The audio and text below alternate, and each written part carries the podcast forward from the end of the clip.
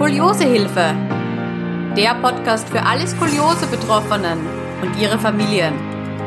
Von und mit Conny Pollack.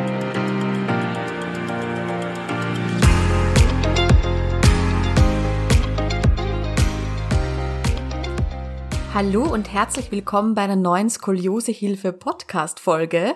Ja, das ist heute ein wenig eine Spezial-Podcast Folge, denn die liebe Katja Schumann von SkolioFit, die ich ja auch vor einigen Wochen hier im Podcast interviewen durfte, hat mich gefragt, ob wir gemeinsam auf Instagram live gehen und ob mal sie mich zur Abwechslung interviewen darf.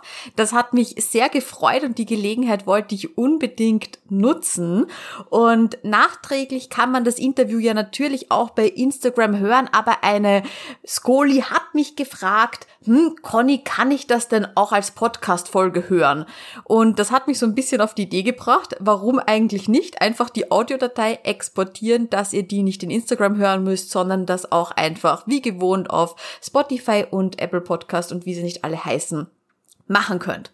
Ja, wir haben sehr viel geplaudert über Skoliosehilfe, warum ich Skoliosehilfe gegründet habe, was mir so am Herzen liegt. Dann habt auch ihr auf Instagram ganz viele Fragen eingemeldet zur Skoliose-Therapie an sich, zur Motivation, wie kann man sich Ziele stecken, wie kann man sich motivieren zur Korsetttherapie, zur Schrottherapie, wie kann man da wirklich dranbleiben. Aber auch die Basics haben wir nochmal gecovert sozusagen, also wann welche Therapiemethode angewandt wird. Ich habe auch sehr viel erzählt über das Erwachsenenkorsett, aber da wird's noch eine eigene Podcast-Folge dazu geben. Ja, ich sag danke Katja für die Einladung. Es war mir wirklich eine Freude. Ich wünsche dir jetzt ganz, ganz viel Spaß mit dieser Sonderpodcast-Folge und bitte entschuldige, wenn die Tonqualität nicht so gut ist, wie du es vielleicht von den anderen Podcast-Folgen gewöhnt bist. Ich habe mein Bestes gegeben, um sie noch ein bisschen aufzuwerten.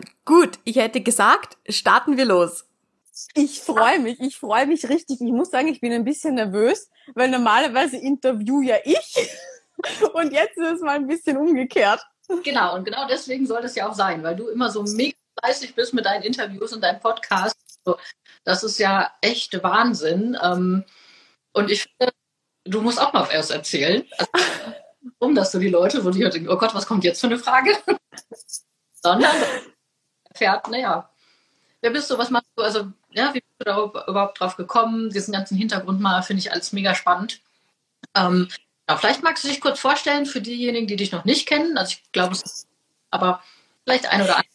Ja, sehr, sehr gerne. Es sind doch total viele neue Skolis dazugekommen jetzt in letzter Zeit und da bin ich mir eben nie ganz sicher, wie viel die schon mitbekommen haben von dem, was es da quasi gibt. Also ich beginne mal.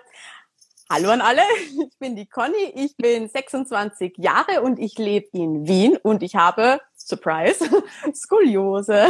Und das schon seit meinem sechsten Lebensjahr. Also ich lebe jetzt schon seit über 20 Jahren mit der Diagnose.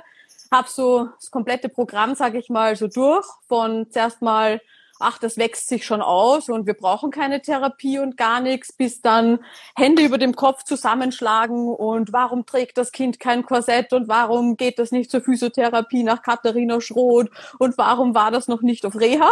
So, hm, okay. Äh, ja, und den ganzen Prozess habe ich jetzt dann mal so einmal äh, mitgenommen. Und ja, das denke ich fast ganz gut zusammen, was sich so bei mir die ersten äh, Lebensjahre mit Skoliose da abgespielt hat. Und wie bist du, also wie bist du auf die Idee gekommen, so, so, so einen Podcast zu machen und Blog? Also ich meine, deine Seite ist ja mega umfangreich. Also richtig, richtig viele Informationen. Also wir haben auch ja einige Patienten nochmal zurückgemeldet, dass sie auf deiner Seite dann geguckt hätten und nachdem jetzt ne, auch das Interview veröffentlicht wurde und wow, und also die eine ist gerade so ein bisschen ähm, Richtung OP-Entscheidung unterwegs und sie sagte dann die ganzen Interviews mit den, mit den Chirurgen und so und sie hat sich das alles jetzt erstmal ja, quasi reingezogen nochmal und sagte, wäre super gut aufgebaut und wie kamst du? Oh, ich danke dir für das riesige Kompliment. Das freut mich total, weil es ist halt wirklich so ein Herzensprojekt von mir. ich kann dir gar nicht sagen, wie ich wirklich auf diese Idee gekommen bin, weil bei mir war ja mal diese heiße Wachstumsphase, sage ich mal, ist ja jetzt schon bei mir seit circa zehn Jahren eben abgeschlossen. Ich habe immer gewusst, ich muss was für meinen Rücken tun. Ähm, das wird einem ja auch immer gesagt, aber heiße Phase erstmal vorbei. Und ich bin selbst äh, Podcast-Konsumentin in allen möglichen Bereichen. Und ich bin irgendwann mal am Küchentisch gesessen und habe mir gedacht, na, aber ich habe mich schon immer ziemlich allein mit meiner Skoliose gefühlt und diese ganzen Informationen und so weiter. Ich meine, das war damals noch vor 15 Jahren noch mal was anderes, aber trotzdem, das war schon keine leichte Zeit, auch für meine Eltern keine leichte Zeit. Und dann habe ich mir gedacht, ach interessant, ich höre gerade einen Podcast, da es wird doch jetzt bestimmt schon einen Skoliose-Podcast geben. Es gibt zu allem einen Podcast, warum nicht zu Skoliose? Und dann habe ich gegoogelt und war bei Apple Podcast drin und gebe Skoliose ein und ich habe nichts gefunden. Und dann habe ich gedacht, das kann nicht sein und habe mich dann nochmal zum, zum Rechner gesetzt, zum PC und das war immer noch nicht. Und dann habe ich mir gedacht, hm, aber das könnte so am Anfang waren ja diese ganzen Experteninterviews und so, das war gar nicht geplant, das war gar nicht auf meinem Horizont, dass sich irgendein Experte dafür interessieren könnte, dass er in einem Podcast spricht, ja. Sondern es war einfach nur diese Informationsweitergabe, hey, du bist nicht allein, Geschichten von anderen Skolis, die vielleicht auch mal Tipps mit einem teilen, was einem geholfen hat. Also ich kann mich zum Beispiel bei mir erinnern, die Reha, ich wollte dort nicht hin das erste Mal. Ich habe gesagt, na, gar keinen Fall, ja. Da musste mich meine Mama schon so ein bisschen einen, einen kräftigen Schubs geben, ja. Aber weg wollte ich dann natürlich nicht mehr. Und die dreimal danach bin ich auch noch gekommen. Aber auf jeden Fall, ja, ich habe mich allein gefühlt, haben wir gedacht, okay, das machen wir jetzt.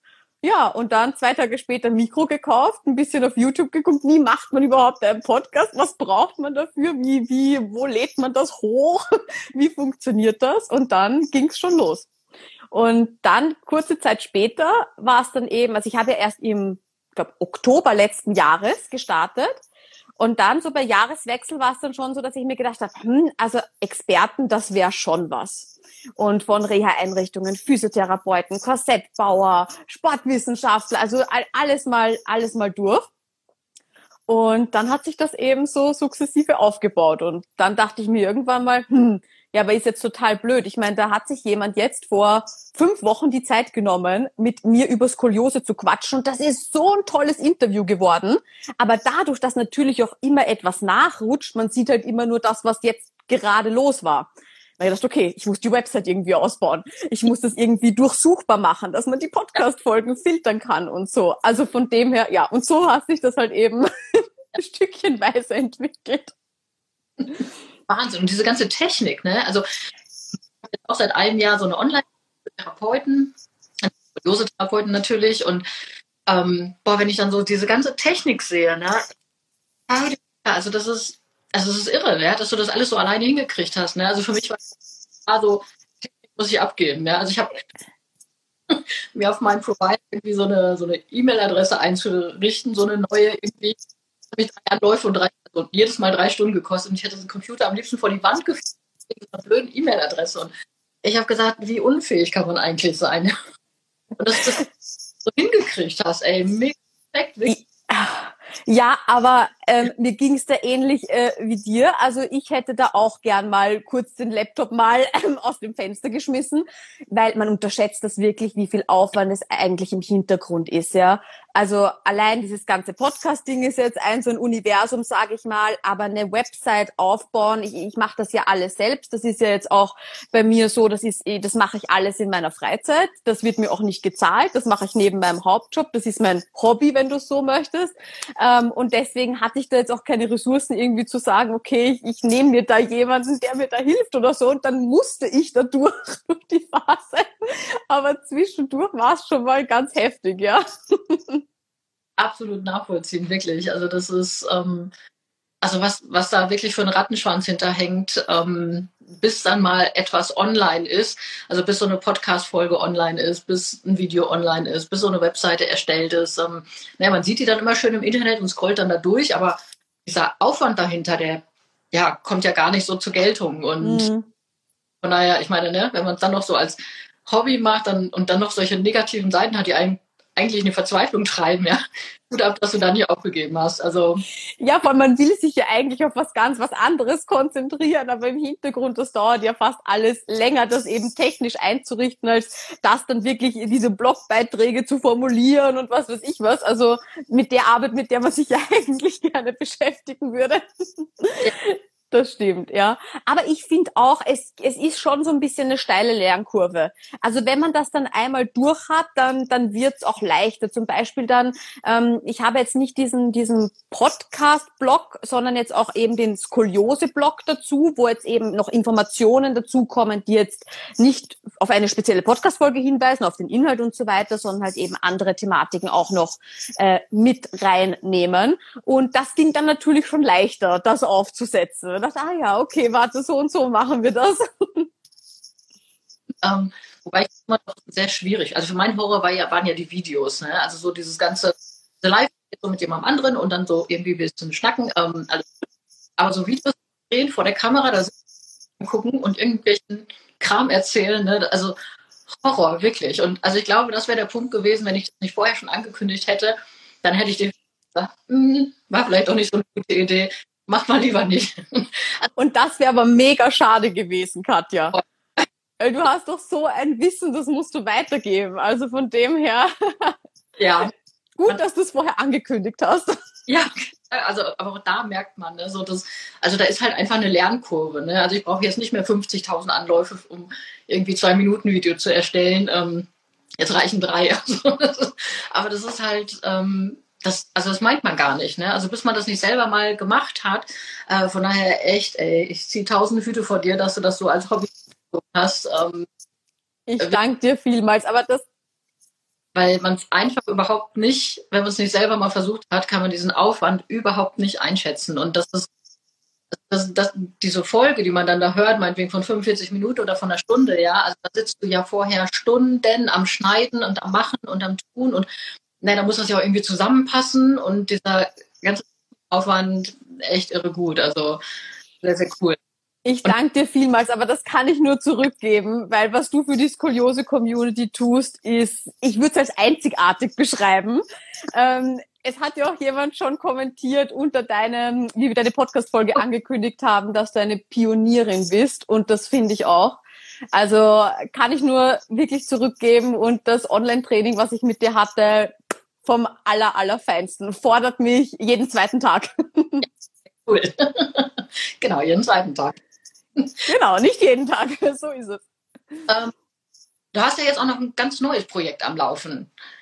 Magst du da was drüber zu erzählen? Also das ist ja so ein, so ein Thema, was auch gerade so in aller Munde ist irgendwie und auch meiner Meinung nach sehr wichtig ist und auch immer wichtig wird, ähm, weil wir immer mehr, immer mehr auf, auf uns einprasselt sozusagen. Ja. Genau, also es geht darum, ich denke, darauf spielst du an, dass ich einen Online-Kurs ins Leben gerufen habe. Der ging vor ein paar Monaten das erste Mal online. Und zwar geht es da um die mentalen Aspekte der Skoliose, weil ich glaube, wir alle kennen es im Alltag äh, diese kleine Stimme im Kopf, die halt eben manchmal größer ist und manchmal ist sie auch ein bisschen stiller, aber sie ist immer da. Diesen, diesen Blick, den man immer in den Spiegel wirft, wenn man vorbeigeht. Ach, wie, wie schaut sie aus, die Skoliose? Um Gottes Willen, nein, man sieht sie. Ach, ja, und das, ich finde, das macht was mit einem. Vor allem, das hat man ja all die Jahre. Das ist Skoliose, wissen wir ja eh alle. Ist jetzt nicht so wie eine gebrochene Hand. Ich trage für ein paar Wochen Gips und dann ist quasi alles wieder vorbei, sondern die begleitet uns. Und die Ängste, die ich schon im Laufe meines Skolioseweges hatte, die kann ich gar nicht mehr an zwei Händen abzählen. Ja, also was da alles dabei war, die Angst vor dem Arztbesuch, die Angst vor der Verschlechterung, die Angst vor der OP, die Angst, dass jemand mein Korsett sehen könnte und, und, und, ja. Und das hat mich eine Zeit lang wirklich sehr, sehr stark belastet, auch wie ich aus dieser Phase des Korsetts, sage ich jetzt einmal, schon rausgekommen bin ich habe mir irgendwann gedacht, das kann es irgendwie nicht sein, oder? Dass ich, dass ich jeden Tag mit diesen unguten Gefühlen, sehr, sehr negatives Weltbild auch, sofort dieses, ach, die eine Sache läuft schlecht, ach na, die, die, die andere, die wird auch gleich schlecht laufen. Und ja, das hat sich auch dann aber jetzt nicht nur auf von der Skoliose her, sondern das hat sich auf andere Lebensbereiche dann ja genauso übertragen.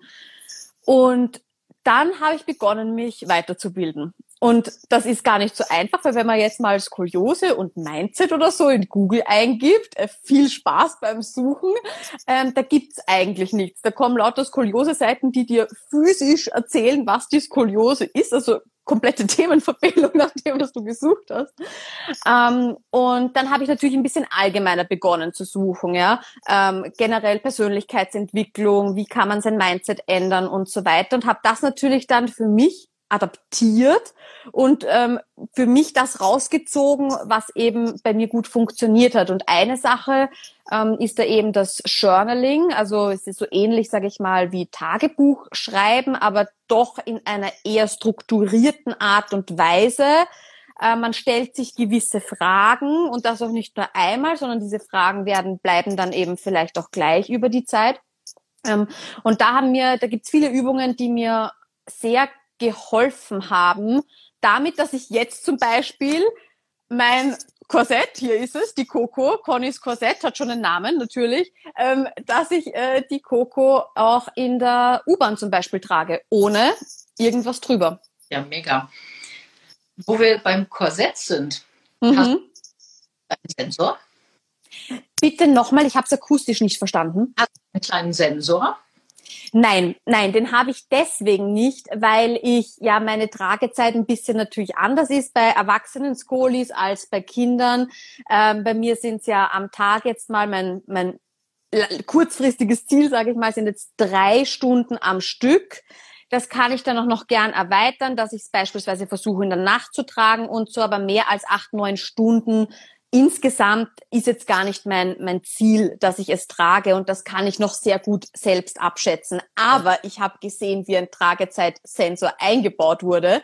Mega cool, auch wie der dann, also so ein Dummy quasi wurde ausgelesen, dass ich das mal sehe und ich feiere das. Also ich hätte mir wirklich äh, gewünscht, dass es bei mir damals, als ich Jugendliche war, äh, dass es das gegeben hätte, weil ich glaube, das ist auch so ein bisschen eine Motivation, weil man vergisst, was man schon alles die Wochen davor und Monate davor alles geleistet hat. Ich sehe es jetzt bei mir, ich schreibe jetzt quasi einfach mit per Hand, ja. Und wenn ich das zwei Tage vergesse, dann muss ich echt drüber nachdenken. Ähm, wie lange habe ich es jetzt getragen? Und so, wenn man dann den Graphen vor sich sieht, ich denke, das kann als ganz große Korsettmotivation dienen. Ja, und man hat ja auch immer so dieses, naja, noch ein Stückchen besser. Ja, oder dann auch mal ganz ohne schlechtes Gewissen oder so einfach zu sagen, jetzt kann ich es mal abmachen. Ja, jetzt mal bauchfrei tragen. Also ich nicht, aber andere Leute. Ja. Und ähm, einfach so zu sagen, ey, ganz ohne irgendwas und auch nicht darüber nachdenken zu müssen, naja, wie viel habe ich oder nicht. Und dieser ganze Stress auch mit den Eltern, den man so aus dem Weg gehen kann, weil man einfach sagen kann, ja, hier, ich fragen und ja, auch so untereinander. Also ich finde es auch, das ist ein riesen Potenzial und finde ich auch eine mega coole Sache. Ja, also gerade auch was du angesprochen hast, diesen Konflikt mit den Eltern, da kann ich mich auch noch sehr gut dran erinnern. Die Mama hast du, seit wann hast du dein Korsett an und so weiter? Und ich so, Mama, es sind jetzt schon die und die Stunden. Und sie, ja, aber bist du dir sicher? Und ich so, ja. ähm, diese, diesen ganzen Prozess, den könnte man sich einfach dann auch ein bisschen leichter machen, weil da sagt man einfach, hier Mama, schau mal, du siehst das schwarz auf weiß, danke, ich darf es jetzt abmachen. Genau, ja, Andrea schreibt, dass sie ihre Tochter den Sensor nicht wollte, weil sie sich selbst kontrollieren möchte. Genau, und genau dafür ist es ja. Ne? Das ist ja nicht dafür da, dass jetzt die Erwachsenen oder die Eltern irgendwer kontrolliert, sondern dass die Kinder sich selber kontrollieren und daraus dann auch Motivation ziehen und auch schon sehen, was sie alle schon geleistet haben. Ja, das ist ja wirklich eine langfristige Sache und selbst dann auch zu sehen, schwarz auf weiß, boah, ich, ich habe hier meine Ziele erreicht oder ich bin sogar besser geworden und ähm, also es geht da nicht unbedingt um Kontrolle, sondern es geht einfach ja um, um selber, also Kontrolle durch andere, sagen wir mal so, ja.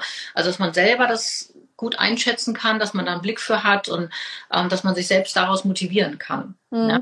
Genau, aber ich finde, da ist es auch ganz wichtig, wie man mit den äh, Skolis darüber redet, weil ich kann mir schon vorstellen, also als Jugendliche, dass ich mir denke, boah, ja eh klar, dass die wollen, dass ich da einen Tragesensor drin habe, weil die wollen mich ja nur kontrollieren aber dass es im es ist eigentlich ja auch für dich gedacht ist, ja. ähm, dass, dass du damit eben Motivation bei dir selbst erzeugen kannst und sagen kannst, boah, cool, ja, wieder eine halbe Stunde länger oder ich habe jetzt meine Tragezeit und ich eben keine Gedanken mehr drüber, ich hab's heute, ich darf's in die Ecke stellen, ja.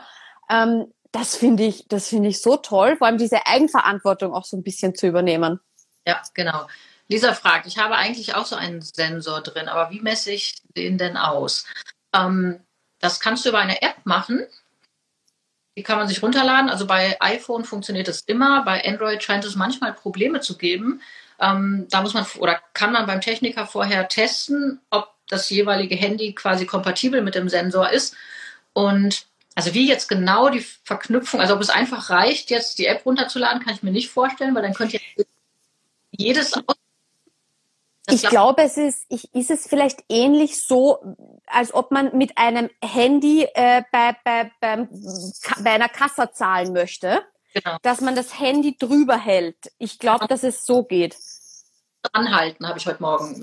Also reicht auch nicht, ähm, dass das irgendwie so weit weg ist oder sowas. Ja, es muss schon ziemlich dicht, also ganz dicht dran sein. Ähm, aber da muss es ja bestimmt noch eine Art Verbindungscode oder sowas geben. Also ich würde auf jeden Fall nochmal bei deinem Techniker fragen, weil dafür ist es ja auch gemacht. Ja? Also du musst auf jeden Fall in der Lage sein, das selbstständig auszumessen. Ähm, und ansonsten kontaktiere uns gerne nochmal, dann sprechen wir mit Matthias. Und vielleicht, ich weiß nicht, ist das da gerade dabei? Matthias, bist du da? Könnte ja sein, so zufällig. Genau. Aber ich glaube, dann hätte er jetzt schon geantwortet. genau, nee, also ansonsten fragen wir ihn auch gerne nochmal. Ähm, ja, also wenn die das nicht wissen, also er weiß es auf jeden Fall. Ne? Also ansonsten melde ich ruhig. Da bleiben wir dann dran. Genau, auf jeden Fall. Ja, okay, aber wir waren von deinem Kurs abgekommen. Da waren wir ursprünglich. Bei meinem Kurs waren wir noch, ja. Also das ist mir echt ein Herzensanliegen. Ich finde auch, dass das viel zu wenig thematisiert wird. Deswegen bin ich auch, es gibt ja ein paar Accounts bei Instagram, die sich wirklich intensiv mit dem Thema beschäftigen. Dazu zählt ja auch die liebe Bettina. Und das freut mich einfach sehr, dass da ein bisschen ein Schwung reinkommt und ein bisschen jetzt ein Fokus auch weg, nur ausschließlich von dem Körperlichen. Das dürfen wir nicht vergessen, keine Frage aber dass es eben auch noch eine starke zweite Komponente gibt, ja. Und allein, wenn ich jetzt überlege hier bei meinem Korsett, ja, wie ich das behandelt habe, als ich Kind, Jugendliche war, mit welchem Zorn und mit welcher Widerspenstigkeit ich das angesehen habe und wie ich mich klein machen wollte, weil ich wollte ja auch gar nicht, dass mich irgendwer drin sieht und wie ich jetzt das anziehe und mir denk, boah, ja, super, ich freue mich auf meine eineinhalb Stunden und ich weiß, ich werde um einen Zentimeter größer und ja, und nach oben und geht schon, ja. Das, das macht ja was mit dir. Es ist ja was ganz was anderes.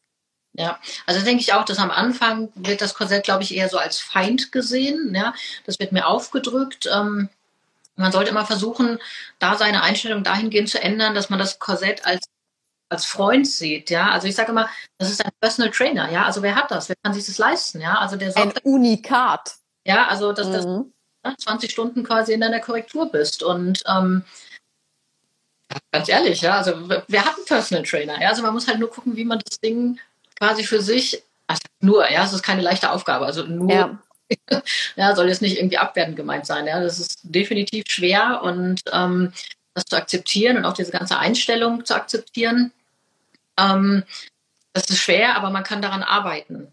Ja, also das ist, ähm, und wenn man da jemanden hat, der einem da zur Hand geht, ist das natürlich umso schöner sozusagen.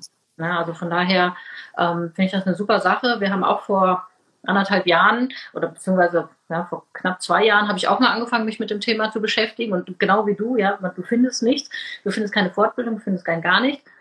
Ähm, ich hatte dann das Glück, dass ich eine Freundin habe, die in dem Bereich arbeitet und auch sehr viel mit Coaching arbeitet. Ähm, Dr. Watson, also falls ihr mal googeln wollt, ähm, und die mich dann so ein bisschen in das Thema eingeführt hat. Und wir haben dann auch schon vor anderthalb Jahren unsere komplette Anfängergruppe umgestellt, wo wir jetzt auch ganz gezielt auf diese Themen eingehen. Ja, wo wir einfach gucken, wie setze ich Ziele, ähm, ja, dass die Ziele nicht so, naja, ich will jetzt in fünf Wochen gerade sein. Ja, das funktioniert einfach nicht. Ja, sondern man muss einfach gucken, wie geht man realistisch damit um. Ähm, wir beteiligen die Kinder quasi auch an den Zielsetzungen, nicht im Sinne von, du musst aber jetzt dieses, das. Natürlich habe ich meine gewissen Mindestanforderungen, nenne ich sie jetzt einfach mal. Aber jeder darf darüber hinaus jede Woche für Woche frei entscheiden, was schaffe ich denn überhaupt diese Woche? Ja, also wie sieht mein Plan aus? Weil wenn ich jetzt fünf Klausuren, fünf Klausuren haben wir nicht in einer Woche, aber ja, wenn die Woche voll ist, ähm, dann bleibt natürlich ab und zu einfach nicht so viel Zeit für Übungen. Und da muss ich die Kinder mit ins Boot holen, weil sie müssen ja eigenverantwortlich werden, ja. damit lernen, umzugehen. Ja, sie müssen auch mal gucken, was ist denn jetzt so mein innerer Schweinehund? Also ich habe es jetzt schon lange nicht mehr gemacht, aber wir hatten eine Zeit lang, dass wir so Wochenaufgaben hatten und bei uns ist mal Pitt der Schweinehund. Ja, also Pitt ist so kleines Schweinchen und dann haben wir in der Story immer kleine Wochenaufgaben, wo es dann hieß, keine Ahnung, mach eine Übung, die mit einem Vornamen beginnt zum Beispiel. Ähm, und dann habe ich nach einer Woche habe ich dann abgefragt, naja, hast du es gemacht? Und dann war halt immer das Schweinchen für Nein, so in der Umfrage und Skoliolotti und dann Maskottchen quasi für Ja. Und ähm, ja, und die haben wir auch in die ganze Anfängergruppe integriert, weil ja, wir brauchen auf der einen Seite haben wir unsere Stärken, ja, und auf die müssen wir uns beruhen und wir müssen gucken, dass wir unsere Ausreden, dass wir sie als Ausreden enttarnen sozusagen, weil nur dann können wir sie wirklich auch überwinden. Und ähm, ich denke, da ist dein Ansatz auch genau der richtige, ja, dass man da einfach komplett seine Einstellung ändert. Aber dafür brauche ich eben Hilfe. Das funktioniert nicht von jetzt auf gleich. Und ja, genau. Ich habe es auch nicht alleine geschafft. Genau. Sage ja. ich, sage ich. Und ich habe auch jetzt immer noch Hilfe. Also ich habe ich habe einen Coach an meiner Seite, mit dem ich immer noch an meinen Themen arbeite. Und ich finde, dafür muss man sich auch nicht schämen. Man muss es vielleicht auch nicht groß an die äh, große Glocke hängen, ja, wenn man sich nicht wohl damit fühlt, weil es ist immer noch ein bisschen, ähm, wie soll ich sagen, gesellschaftlich ähm, akzeptiert, wenn man sagt, ach, ich gehe zur Physiotherapie, aber wenn man jetzt sagen würde, ach, ich gehe zu meinem mentalen Berater oder wie auch immer, ähm, dann mh, geht's dir eh gut, ja. Aber ich finde, das sollte was ganz Normales einfach werden. Das denke ich auch. Also ich finde, da ist auch, da sind wir auf einem guten Weg, ja, durch dieses Coaching, was jetzt ist, was jetzt nicht mehr ganz so ein, ein ne, nach dem Motto, du hast einen einer Klatsche oder so, ja, es ist ja positiver besetzt. Ähm, ich selbst bin auch jetzt seit einem Jahr in so einer Mastermind mit einer, mit einer anderen Kollegin zusammen.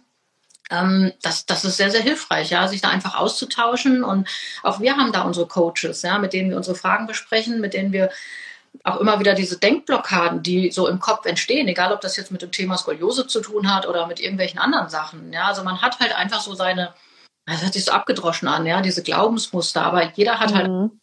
Sprache, mit der er, in der er mit sich selbst spricht sozusagen. Und die ist manchmal nicht immer die beste. Ja, dass wir einfach mit uns selbst viel zu kritisch sind. Ja, dass wir viele Dinge negativ sehen. Und ähm, wenn man da jemanden hat, der der einem so ein bisschen über diese Dinge hinweg hilft, der das auch alles so ein bisschen relativiert, der einen anleitet, wie man das machen kann, dann wird man da deutlich mehr Fortschritte erzielen, als wenn man da alleine vor sich hin wurschtelt. Und, mhm. ja, man muss sich diese neuen Impulse einfach von außen holen, so ist es nun mal, ja. Wobei da dann natürlich auch immer noch ein Aspekt mit reinkommt und das ist und bleibt natürlich das Geld. Weil wenn ich jetzt äh, zu einem 1 zu 1 Coaching einmal in der Woche gehe, ähm, ich weiß nicht, wie viele sich das leisten können, wollen etc. Und deswegen habe ich dann eben auch gesagt, ja, es natürlich geht's, ja, und vielleicht kommst du auch dann noch viel schneller natürlich an dein Ziel. Aber ich wollte halt einfach das, was mir so sehr geholfen hat, wo ich jetzt heute eben da sitzen kann und äh, mit meinem Korsett offen in der Bahn fahren und mir ist das egal und ich freue mich sogar noch, wenn mich Leute, ist noch nicht passiert leider, aber wenn mich Leute ansprechen würden, so was ist denn das, ja, ähm, einfach mit einem viel, viel, viel positiver auch, auch gestimmt. Ich glaube, ich hätte auch Skoliosehilfe nie gegründet. Ich hätte mich das doch nie getraut, wäre ich noch in diesem alten Mindset drin. Ich hätte mir doch gedacht, um Gottes Willen und was da alles schiefgehen kann und da könnte ich ja irgendwo ein böses Kommentar abbekommen, ja. Und jetzt bin ich total froh, dass ich es gemacht habe und hatte eigentlich überhaupt keinen Zweifel daran, dass ich das jetzt einfach mal ausprobieren möchte. Und deswegen habe ich halt eben alles zusammengefasst in meinem Kurs. Und deswegen ist das auch so eine Begleitung über vier Wochen, jeden ja. Tag eben, weil ich denke, es ist wichtig, dass man da auch in eine Routine reinkommt. Das geht nicht so, ich schaue mir ein Video an und dann so, ach ja, alles klar und mein ganzes Leben ist verändert. Das braucht Zeit. Und ja, im Moment ist der Kurs nicht geöffnet, weil das, ähm, der ist gerade geschlossen. Genau, man kann sich aber natürlich auch bei der Website darüber informieren. Äh, Skoliosehilfe, also alles zusammengeschrieben.com slash Kurs. Und man kann sich dort natürlich auch auf die Warteliste eintragen lassen. Genau. Ähm, was ich halt auch immer wichtig finde, ist diese Begleitung. Ja, und wie du schon gesagt hast, es muss einfach eine Routine werden. Und das ist nur sehr, sehr schwer möglich. Aber wenn ich das jetzt aus therapeutischer Sicht oder aus meiner Sicht sehe, dann habe ich ja das gleiche Problem mit der Korrekturhaltung. Ja? So, die Korrekturhaltung, die muss irgendwann in den Alltag übergehen. Das heißt, ich muss ein, also neben der Begleitung muss ich natürlich auch ein Konzept erarbeiten, wie kann ich die jetzt in den Alltag übergehen lassen. Ich kann ja nicht sagen, von jetzt auf morgen sitzt man den ganzen Tag gerade. Das kann keiner. Ja, das heißt, ich muss mit den, mit den Patienten ein Konzept erarbeiten und eine Strategie erarbeiten, zu sagen, okay, wir machen das jetzt so und so und wir gehen immer einen Schritt nach dem nächsten, weil wenn man immer nur dieses große Ganze sieht und dieses, ja, dieses Endziel, dann ist das manchmal so gigantisch, dass es einen erdrückt. Ja, und dann ist es einfach sehr, sehr wichtig, dass man kleine Teilschritte hat und dass diese Teilschritte auch begleitet werden. Und ähm, ich glaube, dass man, dass man, wenn man keine Begleitung hat, egal ob auf der einen oder auf der anderen Seite, dann gibt man deutlich schneller auf weil einfach keine Motivation, also das heißt keine Motivation, also auch keine Kontrolle und keine, ähm, ja, keiner, der dich irgendwie mhm.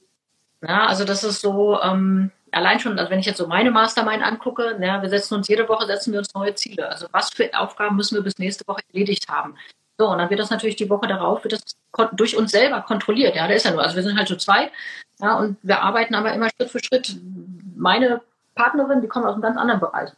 Aber mhm haben wir einfach so diese Dinge, wo wir sagen, okay, das ist jetzt mein nächster Schritt und das ist mein nächster Schritt. Und ähm, alleine dieses verbindlich machen und ausformulieren, was möchte ich jetzt erreichen, was möchte ich jetzt ändern, ja, alleine das hilft ja schon. Und dieses Wissen, ich muss das bis nächste Woche Freitag, muss ich das erledigt haben. Und dann ist es auch einfacher, sich dahinter zu klemmen. Ja, wenn ich ja. mal irgendwann und ähm, ja, mal gucken, vielleicht gehe ich mal morgen, dann mal irgendwie mal gucken, fünf Minuten Korrekturhaltung oder so, das funktioniert nicht. Ja, mhm. Also unser Gehirn denkt ja die ganze Zeit. Also und das umzustellen, das muss ich wirklich trainieren, trainieren, trainieren und dann muss ich dranbleiben. Und ansonsten werde ich auch immer wieder rückfällig. Mhm. Einfach auch eine super Sache, weil du hast ja auch am Ende nochmal so ein Abschlussgespräch wirklich, ja, wo dann auch nochmal alles. Genau. Ähm, so dass man auch wirklich so über einen sehr begrenzten Zeitraum einfach auch weiß, ja, da kommt dann das Ende und, und da muss es dann erledigt sein, sozusagen. Mhm. Einfach auch eine gewisse Verbindlichkeit. Und ja. Genau, und das gefällt mir super gut, also muss ich echt sagen. Das, das, freut mich. Aber was du jetzt auch gerade gesagt hast, mit diesen Zielen stecken, ich würde da gerne noch ein bisschen drauf eingehen, weil auch die Frage kam, ähm, ich habe ja vorhin in der Story, haben wir alle die Fragensticker und so, was interessiert euch? Und da war halt ganz viel auch Kassettenmotivation. Und ich denke mir, okay, wenn ich mir jetzt aber Ziele setze, dann möchte ich die auch vor meinen Augen haben. Also ich schreibe mir das nicht auf auf einen Zettel und dann kommt das in die Schublade mit den ganzen Krimskrams, wo ich nie reinschaue, sondern dann liegt das irgendwo bei mir über meinem Computer, wo ich auch immer bin und wenn es das WC ist, ja, dann klebt das bei mir am WC auf der Innentüre, wo ich halt mindestens vier, fünf Mal am Tag vorbeikomme ähm, und sehe mein Ziel. Und vielleicht ist das ja dann auch so, dass ich irgendwelche Kästchen ausfüllen kann oder dort Sticker reinkleben kann, ja, dass ich dann auch schon die ganze Historie sehe, was ich denn nicht schon alles geschafft habe von dem, was ich mir vorgenommen habe.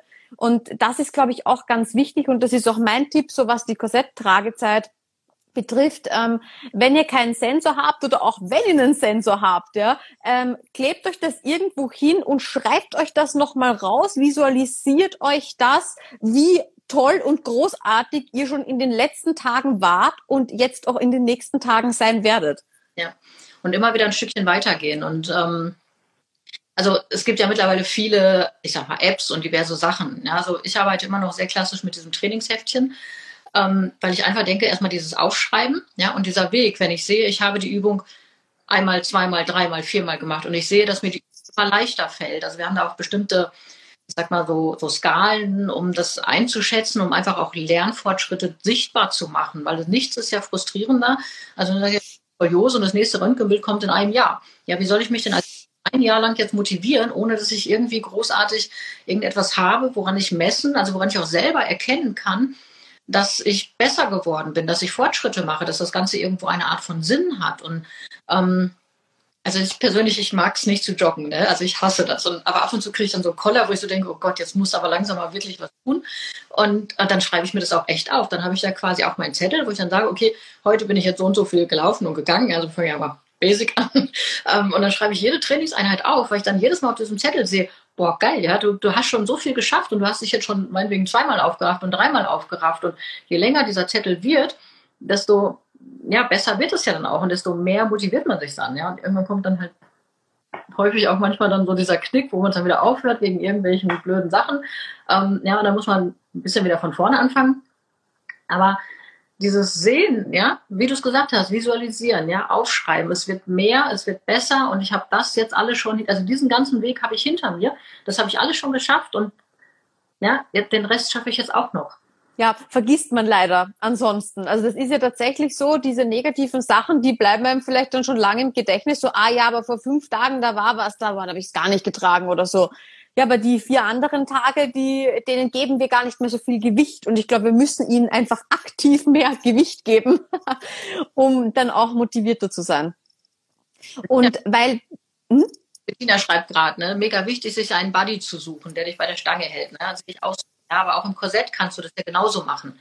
Ja, dass du da dich gegenseitig motivierst. Also das ist ja, geht ja da. Genau. Und selbst wenn man niemanden kennt, der jetzt eine Skoliose selbst hat, wenn du zur Physiotherapie gehst oder wenn du zu deinem Korsettbauer bist, frag doch einfach mal.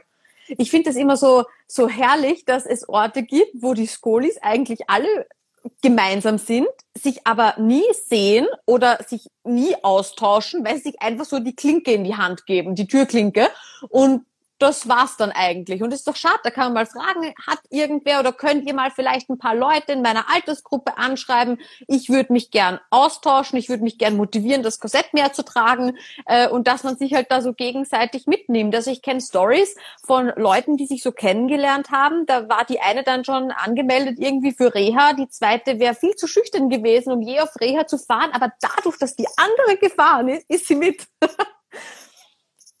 also sowieso, weil ich ja meistens in Gruppen arbeite. Ne? Das heißt, ja, sehen sie Leute sich ja sowieso auch mit dem Korsett. Ne? Das ist immer mega cool. Also unsere ganzen Nachbarn, für die, also selbst für unsere Nachbarn ist das Korsett schon etwas Alltägliches, ja, weil auch so viele Leute hier einfach nur mit Korsett oben drüber kommen. Ja, das gehört einfach dazu. Und ähm, das ist halt hier normal, genauso wie es in Sobernheim normal ist. Und das ist das ganz normale Leben. Und ähm, da guckt auch keiner mehr doof oder sowas, weil es einfach dazugehört. Ne? Und, und mhm.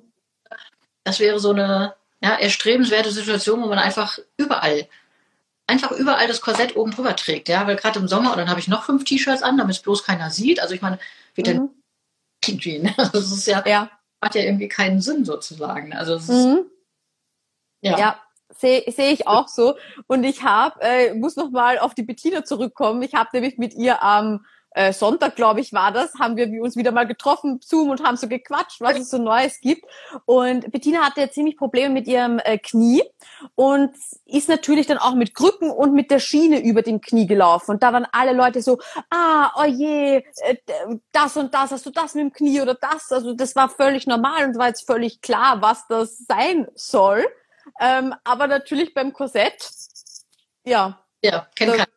Kennt mhm. keiner. Ja. ja. Aber vielleicht kann ich was dazu beitragen und vielleicht können auch andere Skolis was dazu beitragen, ja. dass das Korsett so, ah ja, das ist für den Rücken, alles klar. Oh, ja, das wäre eine coole Sache. Ja, und die Frage kam auch in einem Fragensticker, nämlich von, von Mama-Seite, also von Elternseite, wie kann man denn sein Kind motivieren, das Korsett zu tragen? Und ähm, ich kann da nur für mich sprechen, was bei mir halt echt gut funktioniert hat. Das ist halt schon so ein bisschen diese Belohnungsstrategie, nicht? Also jetzt nicht irgendwas wegnehmen und sagen, nein, wenn du das nicht trägst, dann darfst du das und das nicht mehr, sondern eher genau in die andere Richtung gehen. Wenn du das und das trägst und komm, wir zeichnen uns das gemeinsam auf und jeden Tag klebst du da deine Punkte hin oder malst ein Kästchen an oder was weiß ich was. Und wenn du das erreicht hast, dann gibt's halt diese eine Kleinigkeit, die man sich vielleicht schon lang gewünscht hat oder ja, wie auch immer. Das ja. muss jetzt nichts Großes sein. Also man brauchte da jetzt nicht äh, alle zwei Wochen das, das mega Geschenk machen, ja. Und das muss ja auch nichts Monetäres sein. Das kann ja auch mal sein, in den, ich weiß nicht, irgendwie in einen Park zu gehen, wo es Ponyreiten gibt, kann ich mich bei mir erinnern. Zum Beispiel war das so. Das war mein Lieblingspark, aber der war am anderen Ende von Wien. Das hätte mich motiviert zum Beispiel. Auch, ich sag mal, eine Stunde länger aufbleiben oder so. Ja, also genau. Also, oder auch andere Zeitgeschenke oder so. Also ich mache zum Beispiel auch bei meinen Nichten immer so, dass die, dass die zum, zum Geburtstag und so bekommen die Zeit von mir geschenkt. Ja, also ich mache dann mit denen. Mhm. Und jetzt war ich jetzt am Wochenende, war ich mit der einen campen, da waren wir das erste Mal halt außerhalb zelten, ne, wir haben auch zeltet und so. Und das sind dann halt wirklich, äh, dürfen sich dann was aussuchen, wo sie dann ne, nur wir quasi zusammen sehr viel Zeit verbringen. Und ich denke, das ist ja dann also das ist ja viel mehr wert, ja, weil da zehren sie ja im Endeffekt ihr ganzes Leben lang von, von diesen Erinnerungen. Und ähm, aber ja auch das in Bezug auf die Übung. Ja, und auch da kann ich das ja machen. Auch bei den Übungen kann ich ja sagen, okay, Also bei ganz kleinen Kindern haben wir schon auch so mit, mit Sonne und so gearbeitet. Also da haben wir mit verschiedenen Zeichen gearbeitet, wo die Eltern dann ähm, oder auch zusammen mit den Kindern eingeschätzt haben, okay, war das jetzt eine Trainingseinheit, die sehr lustlos war, wo sich das Kind jetzt nicht so viel Mühe gegeben hat. Ähm, ja, dann gibt es vielleicht mal so ein, ja, irgendwie wie so eine Wolke oder sowas. Ähm, ja, war das okay oder war das eine strahlende Sonneneinheit, wo alles super geklappt hat? Und da kann man dann einfach gucken, weißt du, so, dass man das so ein bisschen so sammelt. Ja, wie viele Sonnen habe ich schon gesammelt? Und ne, bei zehn Sonnen machen wir vielleicht das oder so. Und mhm. ja, das ist auch ganz gut. So, hier. Ja. Ich arbeite als Lehrerin, trage mein Korsett in der Schule, gemeinsam mit einer Schülerin, die auch ein Korsett hat. Das fetzt für uns beide. Ah, okay. Auch so, mhm. Dani, ist cool, Dani, du bist zweite Lehrerin. ähm, genau, ich habe noch eine Lehrerin, die es auch in der Schule trägt, ne, die auch im Erwachsenenalter hat dieses erste Korsett bekommen. Ähm, und die trägt es auch in der Schule, also sie trägt es wirklich 20 Stunden am Tag und die ist mega happy und sagt, sie, sie ist so glücklich, dass sie dieses Korsett bekommen hat. Ja, und, und das würde ich gerne, manchmal hätte ich gerne so eine Zeitreisenmaschine, um den Jugendlichen einfach mal zu zeigen, Leute, vielleicht wird das später eure Einstellung. Und wenn ihr jetzt so cool seid und so gut seid, diese Einstellung jetzt schon zu entwickeln, ja, was, dann habt ihr einfach anderen Menschen so viel voraus. Und ich denke auch, dass diese ganze Skoliosezeit und auch die Korsetttragezeit, die macht alle Jugendlichen einfach. Ja. Und die werden so viel disziplinierter und so viel, also sie werden einfach alle überragen, weil sie durch dieses Thema durch sind. Und alles, was dich ja so ein bisschen sag mal, anfangs behindert und dir so, so Steine in den Weg legt irgendwie. Und wenn du diese Steine überwindest, ja, also du wirst ja nur besser und besser. So blöd wie diese ganze Situation ist, aber ich glaube, man kann da unheimlich viel gewinnen. Und, ähm, und da muss man hinkommen, ja. Und das muss man unterstützen und das müssen wir fördern und da müssen wir auch die, die Kiddies einfach nur pushen, ja. Also dass sie, weil die haben einfach so viele Vorteile später, das ist ja, ich sehe es genauso. Also ich denke wirklich auch oft darüber nach, was mich die Skoliose gelehrt hat. Und das sind so viele Eigenschaften dabei. Du hast eben schon einige genannt davon, ja, wo ich sage, wow, ich weiß nicht, wie ich ohne Skoliose geworden wäre, ja. Und ich denke, man kann es auch, man kann es auch manchmal wirklich positiv sehen ist natürlich klar, wenn man die Diagnose gerade bekommt und gerade, oh, okay, und Korsett und das und du, boom, du weißt gar nicht, wo der Kopf steht, ja. Aber je, je schneller man da rausfindet und eben vielleicht auch diese kleinen positiven Aspekte darin sieht ähm, und zu diesem Mindset eben kommt, äh, desto leichter fällt's einem natürlich. Ja. Skoliose macht sehr geradlinig, ja. Mhm. Ja, das stimmt, ja. Ja. ja, also das ist, äh, das sind viele Sachen, die wir, glaube ich, lernen können. Und ähm, ja, aber so wie du sagst, also ich hätte auch manchmal gern diese Zeitreisemaschine, dass ich meinem früheren Ich das alles jetzt erzählen könnte, wie ich, also ich glaube früher hätte, wenn ich mich, ich habe mich ja so gefreut auf mein Korsett. Das ist generell, glaube ich, bei Erwachsenen sehr, sehr ausgeprägt. Und mir dachte, boah, also vor, vor, vor, vor zehn Jahren, als mit 16 Jahren, dass ich das gerade abgeschult habe, ich hätte mir den Vogel selbst gezeigt. gesagt, was ist denn mit dir los? Ja, aber ich glaube, weil es halt auch als Erwachsener ähm, bekommst du es ja nicht so schnell. Ja, und dadurch hat es natürlich auch eine ganz andere Wertschätzung. Und du bist vielleicht auch schon mehr in dem Bereich, wo du eventuell Schmerzen hast, ja, wo du mhm. ähm, ja, wo du so die ersten Zipperlein irgendwie merkst und ähm, ja, und dann, dann, ja, und dann kannst du es nicht mehr haben auf einmal. Ja, und das, was du nicht haben kannst, das willst du natürlich vielleicht auch umso mehr haben. Und also ich denke, da kommt so das eine zum anderen und aber ja, wäre cool, wenn man das ja.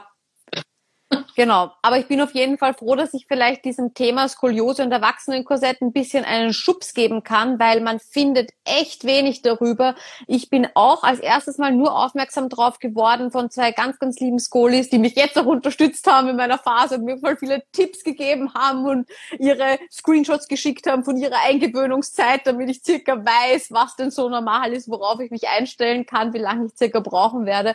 Und ähm, am Anfang habe ich mir auch gedacht, ja, aber erwachsen und Korsett und äh, wie wie wie geht das? Ja, ich dachte, das bringt nichts mehr. Man muss wachsen, damit es etwas bringt. Ja, das war so meine Einstellung und was mir auch immer gesagt wurde. Ja, und wenn man dann aber allerdings von Skolis ähm, Bilder sieht vom Rücken, auch die optische Veränderung mit ähm, Erwachsenenkorsett mit ein paar Stunden Tragezeit am Tag, ja, Und dann bei einigen, nicht bei jedem, das wird einem nicht versprochen, das kann keiner versprechen, aber bei einigen dann auch wirklich eine Veränderung im Kopfwinkel am Röntgenbild. Da denke ich mir, okay, warum, warum hat mir das noch nie jemand gesagt? Ja.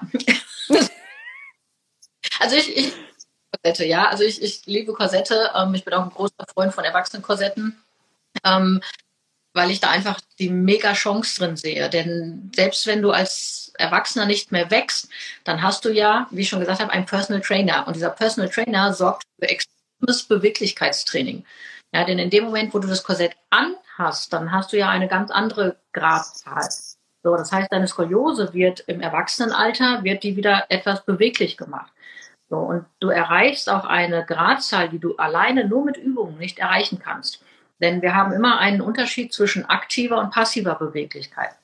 Ja, du kennst bestimmt oder die anderen auch ähm, diese, diese Übung, wo man auf dem Rücken liegt, ganz gerade, und dann zieht man ein Bein so nach oben hoch. Ja, so für die Beinrückseiten, diese Dehnung. So, und wenn ich das jetzt nur mit der Kraft meiner Oberschenkel mache und meines Hüftgelenkes, dann komme ich auf Winkel X. So, wenn ich jetzt aber die Hände nehme und das Bein ziehe, dann komme ich ja immer ein Stückchen weiter. So, mhm. Unterschied zwischen, ja, also die aktive Beweglichkeit, was kann ich mit meinen Muskeln schaffen? Und das andere ist die passive Beweglichkeit. Wenn jetzt jemand anderes, ja, entweder ein Trainer oder ich mit meinen Händen, diese Beweglichkeit erhöht. Und genau das macht ja das Korsett auch im Erwachsenenalter. Und diese erhöhte Beweglichkeit, ja, wenn ich das jetzt lange genug mache und das Bein hochziehe, dann komme ich irgendwann in den Spagat. So. Hin. Ähm, wir wollen aber eine gerade Wirbelsäule haben. So, und diese erhöhte Beweglichkeit, naja, wofür kann ich die denn nutzen? Fürs Training. Ja, das heißt, je besser ich in den Spagat komme, also quasi in die gerade Position, desto besser kann ich das natürlich auch bei den Übungen nutzen.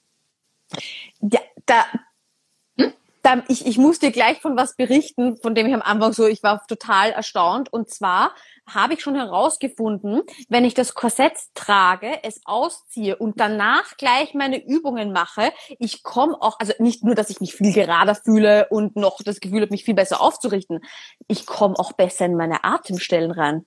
Ja, ja, klar. Du bist ja ausgezogen, ja, du bist ja gesehen, also du bist ja in der Korrektur. Und das Korsett hat dir ja eine Beweglichkeit verschafft, jetzt quasi wie so eine Art Aufwärmtraining, was du ohne Korsett gar nicht hinbekommen hättest. Ja, natürlich gibt es auch Hilfsmittel als Übungen, ja, und wo man einfach sagen kann, okay, man fängt halt mit so Beweglichkeitsübungen an. Aber auch da ist immer noch der Unterschied, was mache ich aktiv, was mache ich passiv, ja, und so ein Korsett, das hat ja eine Stärke, wow, ja, also das ist ja, das ist ja irre, was man da manchmal für Ergebnisse im Korsett hat. Und dieser Unterschied, ja, also der ist einfach so wertvoll, meiner Meinung nach. Und dass ich, also ich würde gerne, dass die Krankenkassen da einfach ein bisschen aufgeschlossener sind für sowas. Und ich sage, hey, die 16, die ist ausgewachsen, da können wir nichts mehr tun. Ja, also ich habe schon einige gehabt, die ausgewachsen waren und dann wirklich noch super Ergebnisse erreicht haben. Und ähm, da bin ich froh, dass es immer mehr Leute werden, die dafür sprechen. Ich bin auch super dankbar, dass wir hier einen Arzt haben, bei dem das auch überhaupt gar kein Problem ist, der sich mega für die Patienten einsetzt und ähm, wo wir auch schon wirklich einige Erwachsenenkorsette durchbekommen haben bei den Krankenkassen. Denn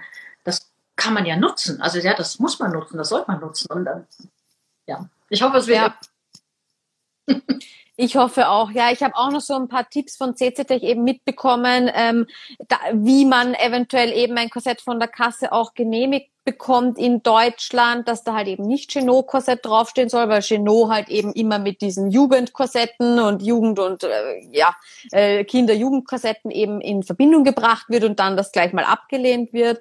Aber das fasse ich auch auf jeden Fall noch zusammen. Im Moment ist nur gerade so viel, ich muss meine ganzen Gedanken erstmal sammeln, dann kommt eine Podcast-Folge raus zu meinen ganzen Erfahrungen, da die ich jetzt schon gesammelt habe und wie ich überhaupt zu der Entscheidung gekommen bin, nochmal ein Erwachsenenkorsett das überhaupt zu probieren und äh, ja, und dann wird es wahrscheinlich auch ganz, ganz viele YouTube-Videos geben, weil ich durfte ja eben zuschauen bei dem ganzen Korsett.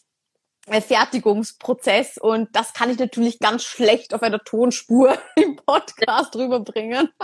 Deswegen wird auch Skoliosehilfe wieder erweitert werden. YouTube jetzt. wieder die neue Technik, Katja, die man beherrschen muss. YouTube kann ich dir helfen. yes, sehr gut. Das habe ich auch schon. ja. Oh Gott, ey, die ganze Technik.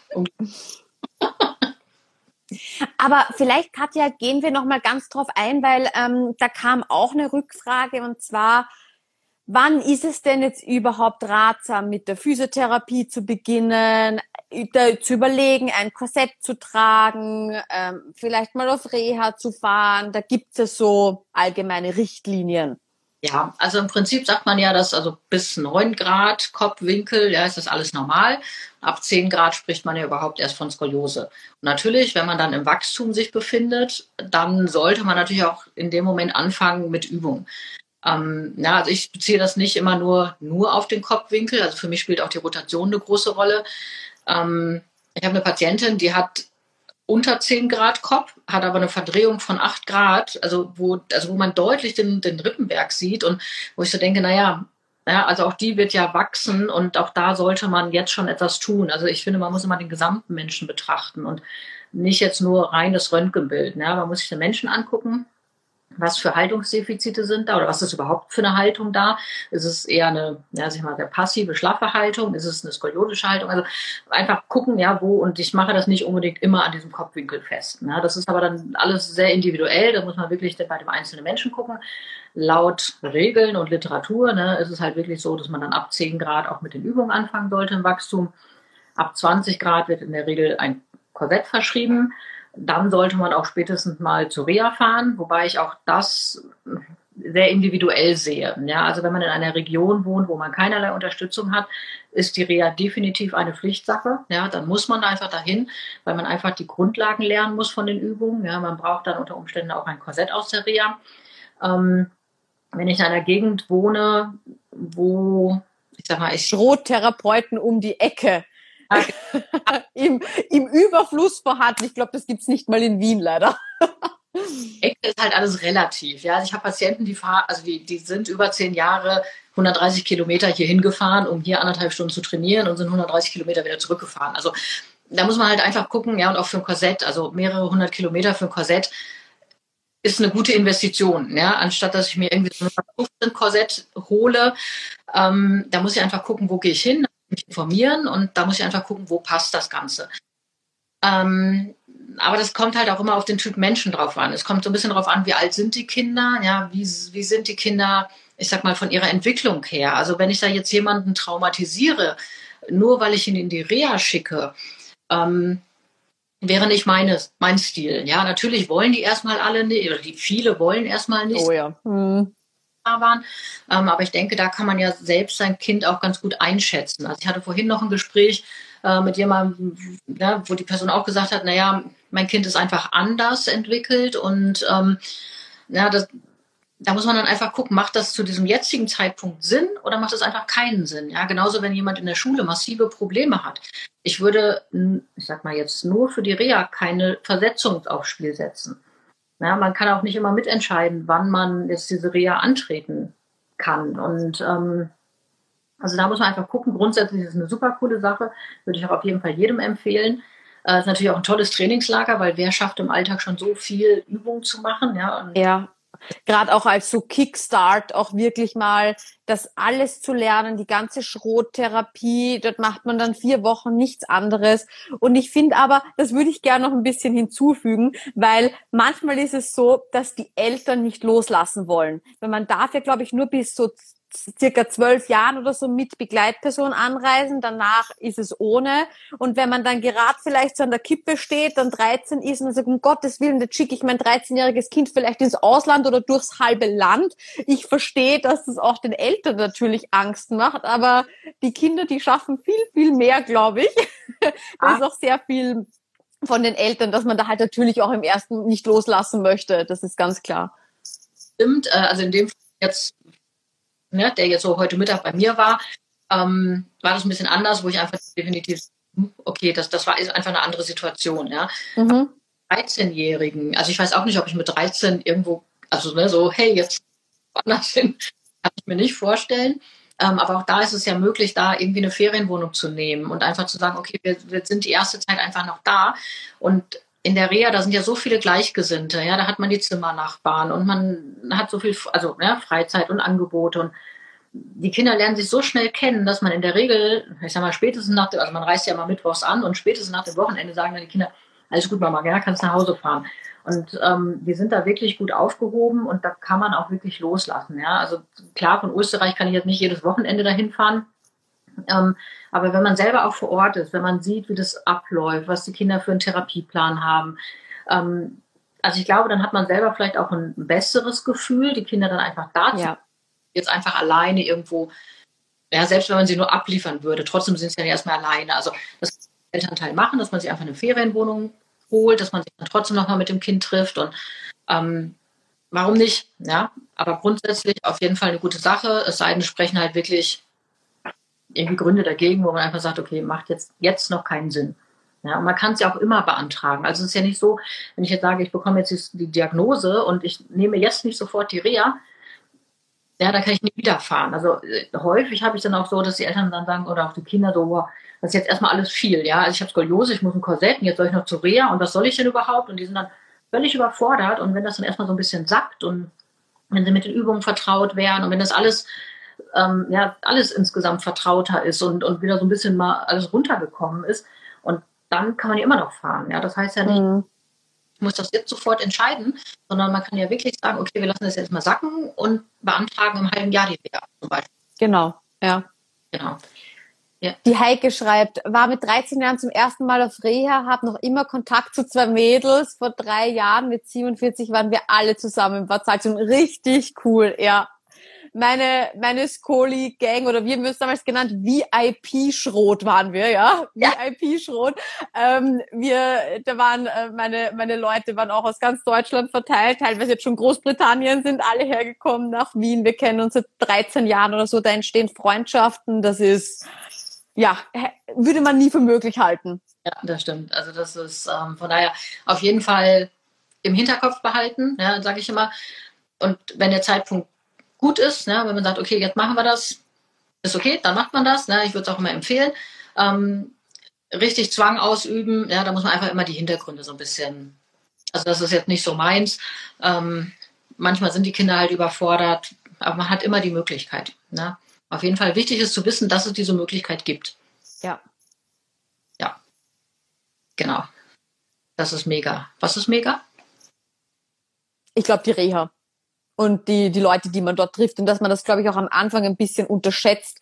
Dass man, man denkt, man kommt da jetzt zur Reha, okay, man arbeitet da jetzt körperlich an seiner Skoliose, aber wie viel man geistig, mental an seiner Skoliose arbeitet durch die ganzen Leute, die man kennenlernt, ohne dass man das überhaupt jetzt so richtig mitbekommt, was da gerade passiert mit einem, ja. Das ist, das ist genial. Ja. Genau. Ah, die Reha, genau. Ja, die Reha, ja, richtig interpretiert, yes. Manchmal gar nicht so einfach. da kommen ja die Nachrichten teilweise auch nur so zeitverzögert rein. Genau, geht's ja noch nach oben.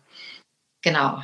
Hatten wir noch ich überlege jetzt gerade, aber ich denke, wir haben über die ganzen Korsett-Tipps gesprochen, auch aus Elternperspektive, aus Jugendperspektive. Das war ein großes Anliegen, wann circa welche Therapiemethoden anstehen und man das verfolgen sollte ich denke, wir haben alles durch. Habt ihr noch Fragen? Wenn ihr noch Fragen habt, jetzt ist die Gelegenheit. Die Katja ist eine einmalige Skoliose-Trainerin. Da muss man wirklich sagen, also genial, was du aufgebaut hast und wie du die Schrotübungen weiterentwickelt hast und mit welchen Aspekten du das kombinierst aus den Sportwissenschaften. Also ich bin sehr begeistert. danke, danke.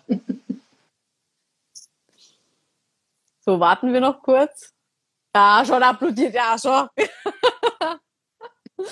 Der gehört dir, der Applaus, liebe Katja. Ja, wir haben uns auch schon lange nicht mehr gesehen, nicht?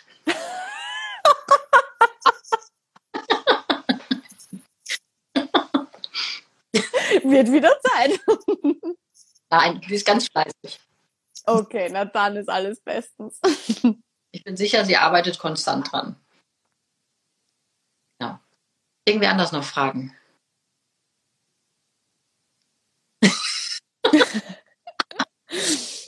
Wie viel Aufmerksamkeit man durch einen kleinen Applaus-Smiley bekommen kann. Nein, du, du weißt das schon einzuschätzen. Sehr gut. Na gut, okay. Dann hätte ich gesagt, wir verabschieden uns in unseren, ah ja, doch, es kommt doch noch was. gibt es Tipps, um Übungen in den Alltag einzubauen? ähm, meinst du jetzt, dass man im Alltag quasi nebenher Übungen macht? Oder meinst du eher die, die Motivation generell dran zu bleiben? Weil da, also letzteres hätten wir schon, schon ein bisschen vorher besprochen, das kann man dann gern nachhören. Ah, mhm. Okay. Ähm, also ich mache das so, dass wir, äh, also wir unterteilen grundsätzlich in, in verschiedene, ich sag mal, Themengebiete. Ja, also wir haben auf der einen Seite das Training der Übung, ja, um wirklich die Muskeln zu kräftigen und um die Muskeln ausdauernder zu machen. Wir haben auf der anderen Seite die Korrekturhaltung, die ich natürlich in meinen Alltag einbauen muss und die auch wirklich ja, so in Fleisch und Blut übergehen sollte. Und wir haben, genau, ja, man kann, man kann sich das später angucken. Ähm, und wir haben so Entlastungshaltung, um einfach auch mal, ja, zu Zeiten, wenn man nicht mehr gerade stehen kann, wo man dann einfach in bestimmte ja, Positionen gehen kann, um einfach die Skoliose ein bisschen zu entlasten. Ähm, und diese drei Säulen, die müssen wir quasi voneinander trennen. Mal eben nebenher etwas üben, dann werde ich in der Regel nicht die Intensität erreichen, die ich brauche, um wirklich vorwärts zu kommen. Ja, es kann sein, dass man eine Intensität mit einer Intensität arbeitet, um das jetzige Level zu halten. Das ist okay. Ähm, aber um wirklich vorwärts zu kommen, brauche ich einfach eine gewisse Intensität und einen gewissen Ermüdungsgrad der Muskulatur. Und nur durch diesen Ermüdungsgrad und die äh, Ausschöpfung unserer Energiereserven kann ich auch neue Muskeln aufbauen. Und deswegen bin ich persönlich jetzt kein Freund von Übungen zwischendurch.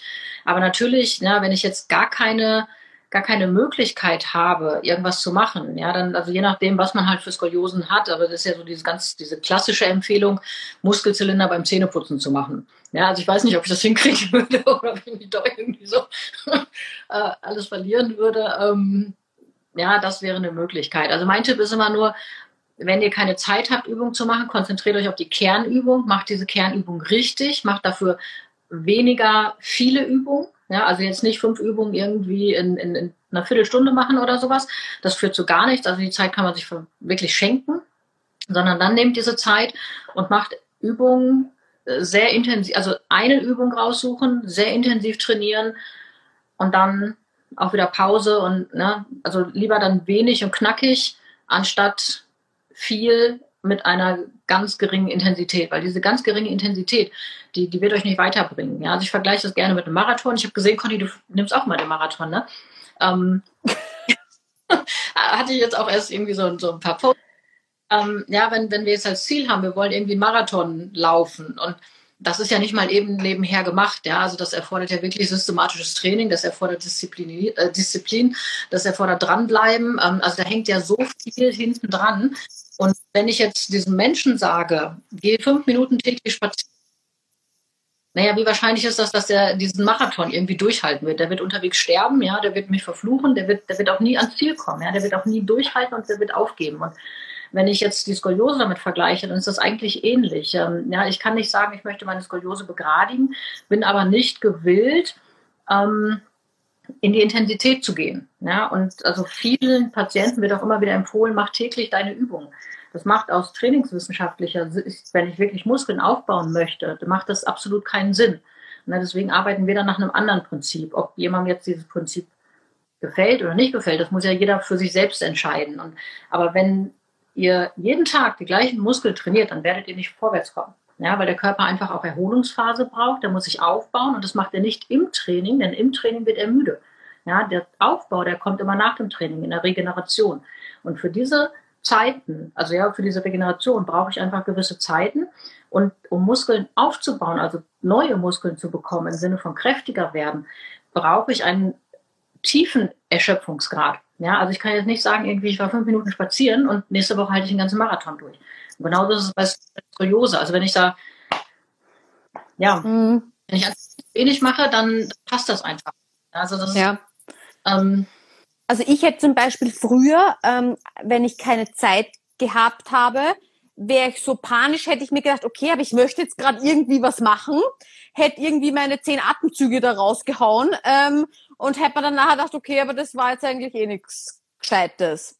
Und aber wenn ich mir jetzt eine Übung von dir hernehme und die dauert dann vielleicht mal zwei Minuten dass ich zwei Minuten hier oder 1,50 oder wo, wo ich gerade bin, ja, in meinem, in meinem Trainingsplan. Und ich nehme diese eine Minute 50 und bleib da voll drinnen, dass es dann quasi etwas anderes ist. Und vielleicht eben kann man, kann man das ein bisschen ähm, vielleicht um, umändern, dass man eben nicht diese zwölf Atemzüge irgendwie so macht, sondern halt dann Vollgas gibt, zwei Minuten und dann halt eben Lisa wieder zum Baby zum Beispiel zurück. Ja. Genau. Der Bondelkramer, der fragt auch, das progressives Schrottraining wäre, genau, ja, also das ist genau meins, ja, also progressives, Schro progressives Schrottraining, PSP, ähm, weil, ja, wir wollen Fortschritt haben, wir wollen weiterkommen, wir wollen nicht auf dem Level bleiben, wo wir sind. Ähm, natürlich kämpfen wir auch gegen Verschlechterung an, aber auch da will ich Muskeln aufbauen, ich will ausdauernder werden und dementsprechend muss ich auch trainieren. Ja, ich muss da mit Plan dran gehen, ich muss mit System da dran gehen. Mache ich ein bisschen Wischiwaschi-Übung, kann ich es auch lassen. Also klar, ja, also ich halte eventuell mein Niveau. Vielleicht werde ich auch schlechter, weil ich noch nicht mal auf meinem Niveau trainiere. Aber ähm, wir brauchen einfach eine gewisse Intensität, wir brauchen Systematik und wir brauchen einen Plan dahinter.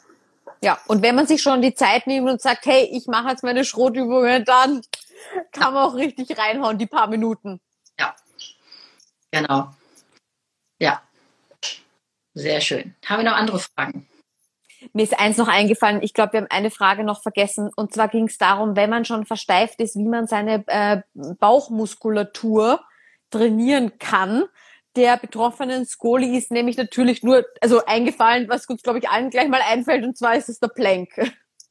Okay, ähm, den Plank finde ich immer sehr kritisch, weil ich nur sehr, sehr wenig habe, also Patienten habe, die wirklich den Plank sauber halten können. Ähm, der ist ja schon echt anspruchsvoll. Und wenn ich da natürlich wegkippe, also erstmal kommt es auf die Operation an, ja, also wo sitzt sie, wie lang ist sie, ähm, da spielen ja tausend Sachen rein, ja. Natürlich kann ich keine Sit-Ups machen, die sollte ich aber grundsätzlich nicht als Scully machen, ja, als Kyphose-Patient schon mal gar nicht. Ähm, dann, also gibt es ja diese, diese, ich sag mal, das, was am einfachsten ist, wenn ich mich auf den Rücken lege, was auch wirklich jeder machen kann. Ähm, ich lege mich auf den Rücken, nehme die Beine in diese Stufenlagerung und gehe dann mit den Händen gegen die Knie, ja, und drücke sie quasi gegeneinander. Also Hände drücken die Knie weg und die mhm. ziehen quasi Richtung Kopf. Ja, dass ich da eine Grundspannung aufbaue. Ähm, alles, was man auf dem Rücken liegt, da ist es jetzt sehr, sehr schwer, da, ich sag mal, Übungen rauszuhauen, weil wenn das jemand jetzt macht, der nicht stabil ist in seinen Bauchmuskeln und da wegknickt, also gerade wenn man ja versteift ist, ist es ja umso wichtiger, dass ich die Position halten kann, denn wenn ich wegkippe, hat der Körper ja keine Möglichkeit, dieses Wegkippen über, sag mal, mehrere Wirbel auszugleichen, sondern da ist ja irgendwo, irgendwo fängt der Stab an, ja, und dann kippt das vorne, vorne weg und dann habe ich sehr viel Belastung auf einer Stelle. Ähm, also da würde ich wirklich mal mit dem Physiotherapeuten drüber sprechen, ob die da noch andere Übungen haben.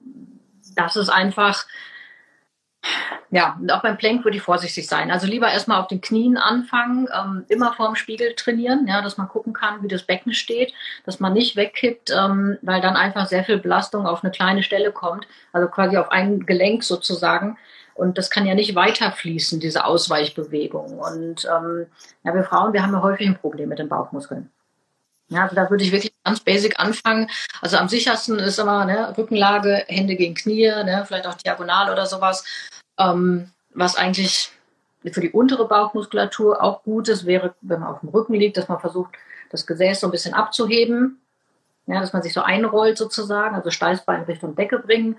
Ähm, aber auch da muss man einfach gucken, wie weit ist jemand versteift, was ist da noch drin an Beweglichkeit. Ähm, also ich glaube, da sind die Übungen sehr, sehr individuell. Also dass man da nicht irgendwo in die, in die Fehlhaltung reingeht. Ne? Mhm. Einfach mal, sag mal, irgendwie ne, mich kontaktieren oder so, äh, dass wir uns das mal angucken. Und aber es, ja, da, also ich habe eine Patientin, bei der, äh, die, die hat halt durch so einen blöden Schulsport, hat sich bei der der Staub verschoben. Und äh, mhm.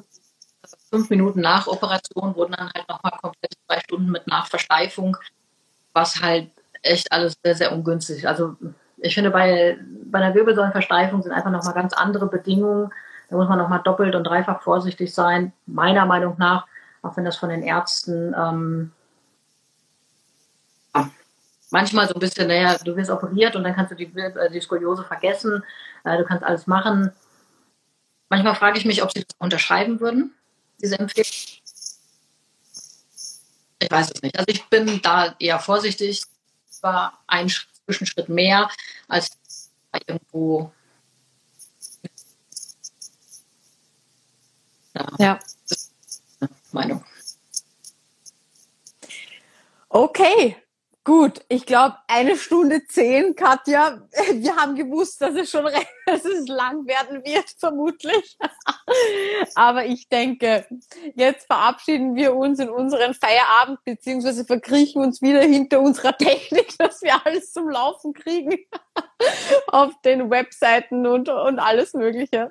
Ja. Also es hat mich auf jeden Fall total gefreut, dass du mich gefragt hast, ob wir ein Live machen und dass ich auch so ein bisschen erzählen konnte.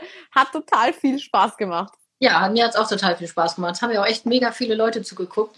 Ähm, freue ich mich echt sehr darüber. Wenn ihr Fragen habt, egal ob an Conny oder mich, meldet euch einfach. Ja, schreibt einfach eine PN und ähm, ja, dann gucken wir da mal, wie wir euch weiterhelfen können. Ähm, weil letztendlich jeder muss so seinen eigenen Weg finden. Ja, wir können euch helfen, wir können euch begleiten, wir können euch motivieren, wir können euch schubsen, wir können euch ja, irgendwie zu Taten mhm gehen muss leider jeder diesen Weg selber. Ja. Leitung ist alles einfacher. Egal, ob es im Kopf ist oder am Körper oder irgendwas. Es hilft auch manchmal schon, es einfach auszusprechen. Ja. Ziele setzen. Stimmt, ja. Schritt machen. Genauso wie du es ja gemacht hast nach unserem Interview. Nägel mit Köpfen und Lust. Genau. genau. Gut, hat mich gefreut, Katja, und wir bleiben natürlich eh so wie die letzten Wochen, Monate hat mir sehr gefallen, dass wir immer wieder in Kontakt geblieben sind. Ich wünsche euch, also erstmal super schön, dass du da warst, ja, und ich wünsche euch allen noch einen super schönen Abend und äh, genießt vielleicht draußen noch so ein bisschen das schöne Wetter, Sonnenuntergang. Das ist so gemein. Bei mir in Wien ist es schon komplett dunkel. Hier noch nicht.